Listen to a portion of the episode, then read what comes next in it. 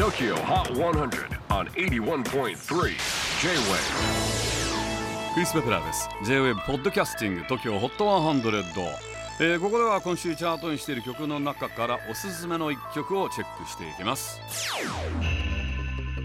今日ピックアップするのは99位に初登場。浦上早期角を探す人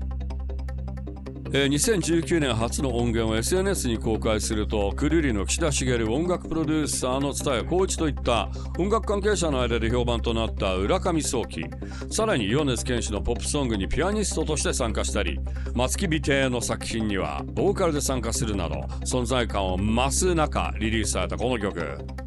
なお浦上早期自身初となるワンマンライブの開催が決まりました。日時は11月11日渋谷 WWWX で行われます。当日はトランペットで松木美帝が参加するなど6人編成のバンドセットとなるそうです。地域法最新チャート99位初登場。浦上早期角を探す人。J-WAVE PODCASTING TOKYO HOT 100